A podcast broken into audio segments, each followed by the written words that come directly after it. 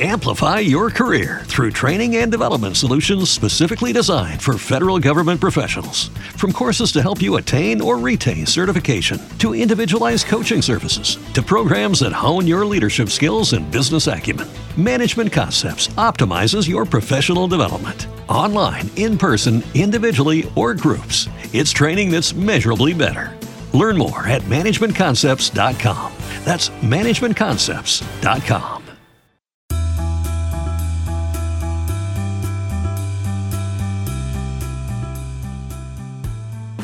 ¿Alguna vez han preguntado cómo empezó a invertir joven? Pues hoy les tengo la respuesta y es con una palabra. Probemos. Vamos a hablar de esta palabra y cómo es que ustedes pueden aplicarlo a su vida, así que estén muy atentos.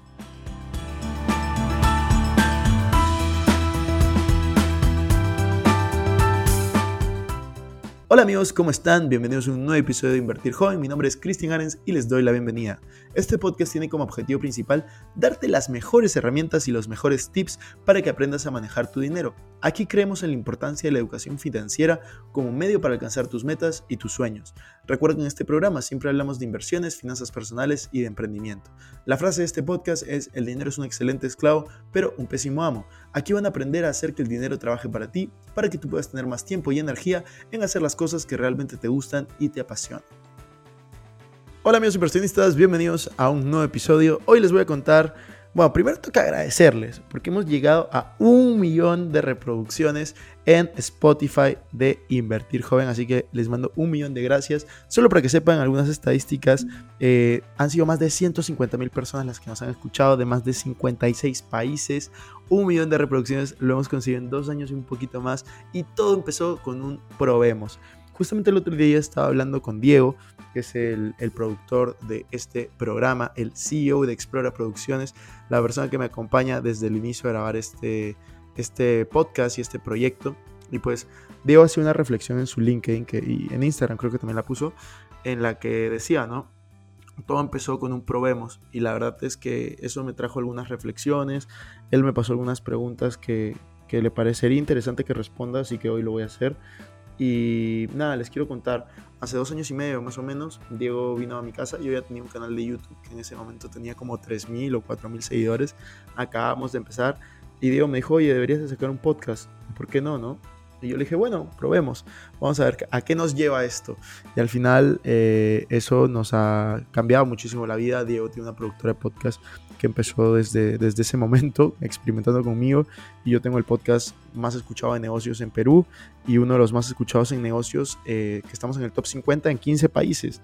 La, la, mayoría de países hispanohablantes, pues estamos en el top 50 en negocios y en varios estamos en el top 10.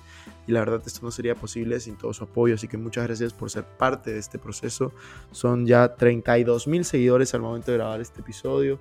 Me imagino que cuando ustedes lo escuchen seremos muchos más y la idea es poder seguir impactando en, millones de vidas y como siempre lo digo, ¿no? cambiar el mundo a través de la educación financiera, porque yo creo que la educación es clave para poder tener una vida más bonita al final, con más tiempo, más energía en hacer las cosas que te gustan, que te apasionan. Y hoy quiero hacer esta reflexión acerca de probemos. ¿Qué significa probar? ¿Por qué decidí probar? Y por qué tú también deberías de decidir probar. Yo al final me rijo mucho en la vida por algunos principios. Uno de esos principios es la confianza. Cuando alguien en quien confío me viene con un proyecto, tiendo a decir que sí, porque para mí antes que la idea está la persona. Entonces es muy importante que hay muchas personas que, que ponen primero la idea, ¿no? Yo pongo primero las personas. Para mí más importante que un proyecto es una persona porque la idea puede cambiar, puedes iterar, puedes cambiar, pero al final la persona, si tú le tienes confianza, pues va a ser más divertido el proyecto y por más que fracasen no va a ser un fracaso porque va a ser divertido. Entonces en este caso Diego es un amigo mío de que lo conozco muchísimos años, estudiamos juntos en la universidad y al final yo dije, ¿qué es lo peor que podría pasar? Pues nada, perder unas horas y ya está. ¿Qué es lo mejor que podría pasar? Nunca me imaginé llegar al punto que estábamos, para ser sinceros, pero dije, bueno, que seguiré, subir algunos seguidores en, en YouTube y podremos ayudar a algunas personas. Entonces, este, esas dos preguntas rigen mucho y otra cosa que, me rige muchísimo es la diversión. Y puede sonar súper tonto, tal vez un poco inmaduro, pero es mi forma de ver la vida y es, si a mí no me divierte algo, no lo hago. Eh, si a mí no me divierte algo, no entro en ese proyecto. Yo cuando invierto tiendo a invertir en cosas que me llaman la atención, que me interesan, que me divierten y también trabajar con personas que la paso bien. O sea, no me voy a meter un proyecto para pasarla mal.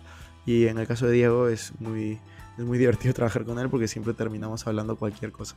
Más yo que él, pero bueno, terminamos ahí divirtiéndonos un poco. Así que eso la verdad me, me llama mucho la atención. Y es por eso que yo decido probar bajo esos dos principios. Bajo el principio de la confianza y bajo el principio de la diversión. No les digo que ustedes tomen decisiones igual, pero bueno, ahí me van conociendo un poco. Voy a responder siete preguntas, que son siete preguntas que Diego me ha puesto y que le, le parecería interesante que las responda. Pregunta número uno, ¿cómo te llegan las ideas para un proyecto?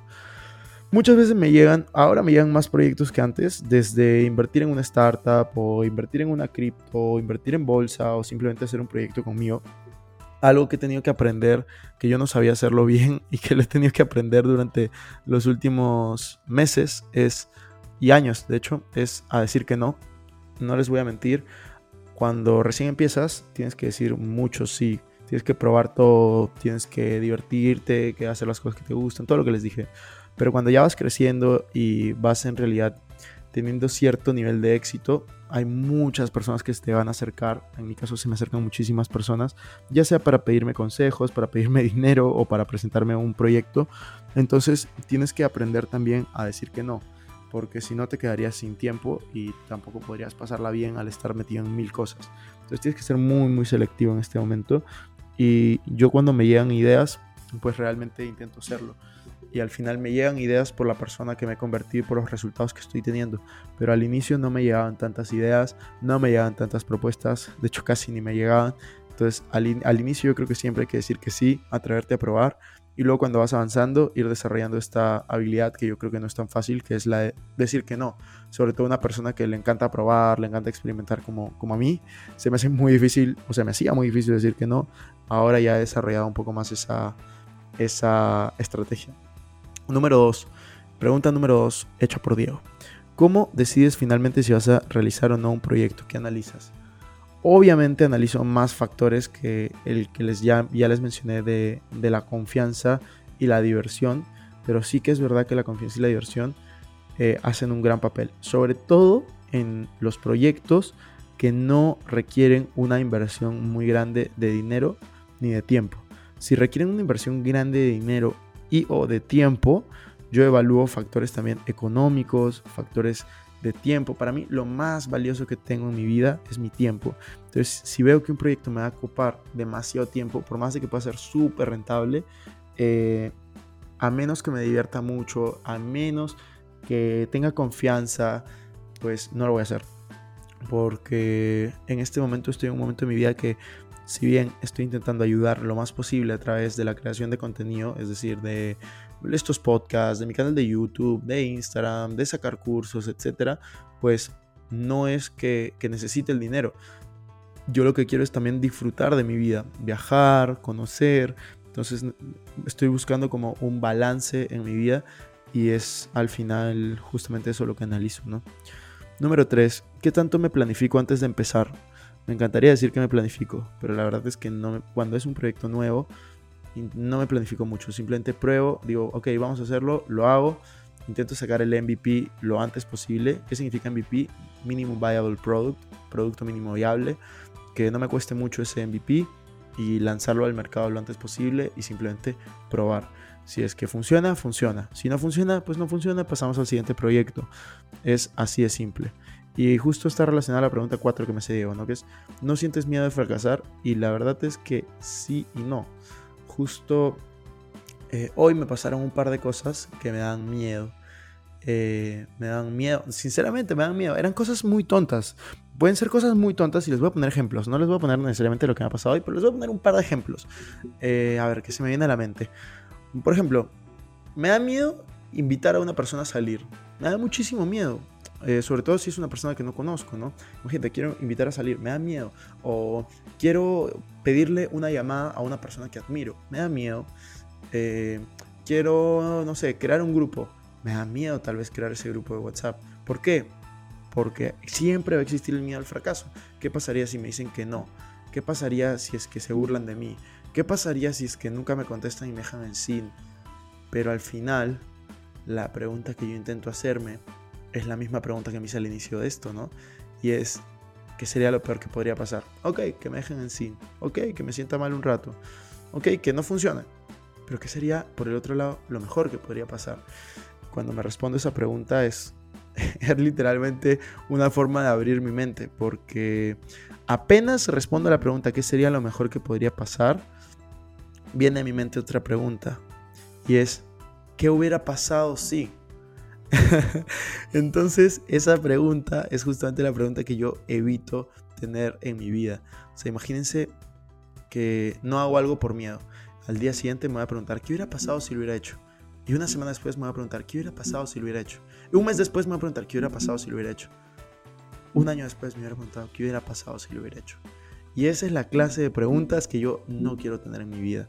De hecho, justo lo conversaba el otro día con Diego, lo conversaba con otros amigos, ¿no? Eh, bueno, y se los cuento, porque ya falta poco y cuando escuchen este podcast ya lo sabrán. Yo estoy pensando en mudarme de ciudad. Yo soy muy feliz en Madrid. Muy, muy, muy feliz en Madrid.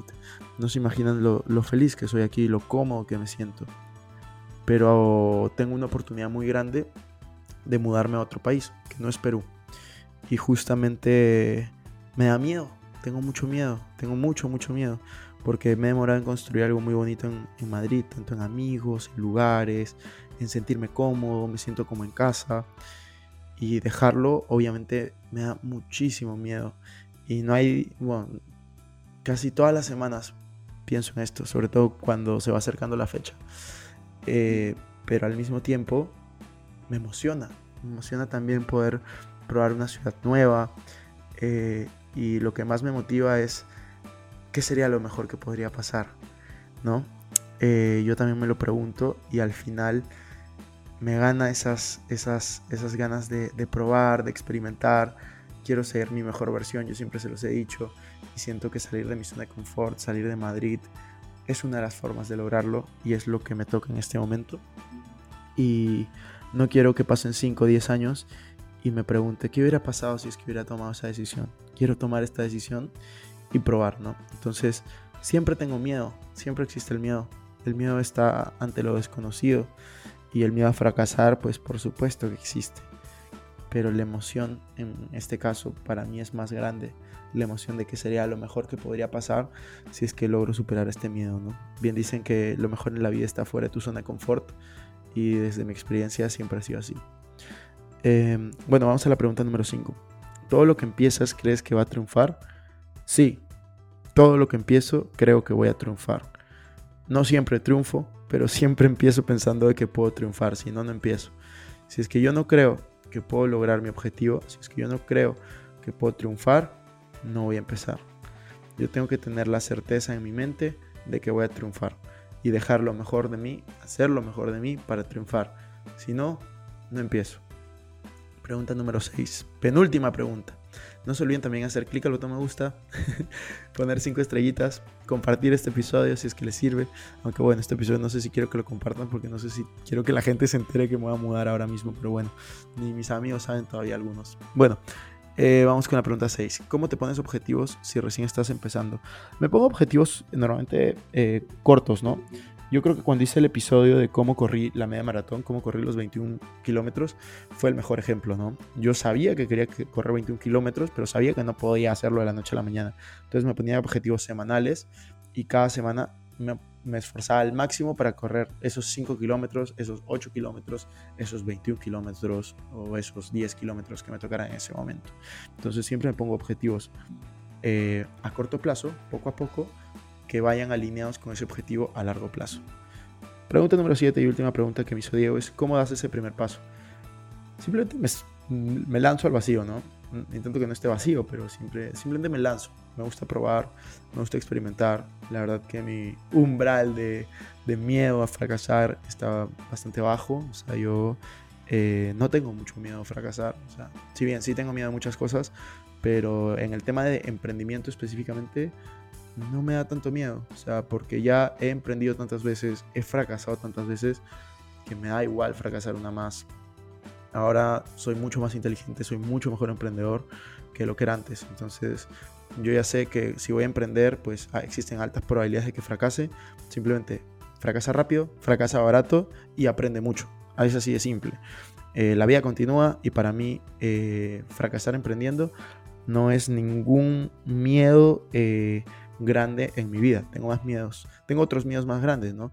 Rechazos en relaciones, rechazos de cambiarme de ciudad, rechazos de probar cosas nuevas, pero rechazos al momento de emprender o al momento de invertir, les diría que sí me pasa, o sea, a veces he tenido miedo, pero no es un miedo ni de cerca tan fuerte como otros, porque es un lugar donde yo ya tengo mucha experiencia. Entonces, cuanta más experiencia, menos miedo.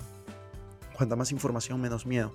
Entonces, eh, justamente por eso es importante que pruebes cosas nuevas, porque cuando pruebas, ganas experiencia. Cuando ganas experiencia, pues te vuelves mejor y así vas a poder ser tu mejor versión en cada momento de tu vida, ya sea en salud, en alimentación, en negocios, en inversiones, en tu vida personal, lo que tú desees.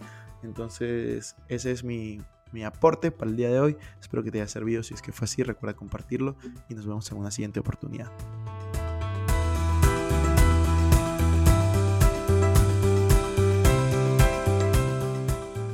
Bueno amigos, eso fue todo por este episodio. No me quiero ir sin antes invitarte a que te suscribas a mi canal de YouTube. Me puedes encontrar como Cristian Arens. También a que me sigas en Instagram y TikTok como Arens Cristian y que te unas a todos nuestros grupos gratuitos que los links estarán en la descripción. No te olvides también visitar nuestra página web invertirjoven.com donde vas a encontrar artículos de finanzas personales, inversiones y emprendimiento. Si nos estás escuchando desde Spotify, no olvides ponerle follow para no perderte ningún episodio. Y si estás en iTunes, ponle 5 estrellas y deja tu comentario. Sería genial que puedas compartir este episodio para ayudar a más personas. Gracias por estar aquí, comienzo hasta la próxima semana y recuerda que la frase de este programa es, el dinero es un excelente esclavo, pero un pésimo amo. Hasta la próxima.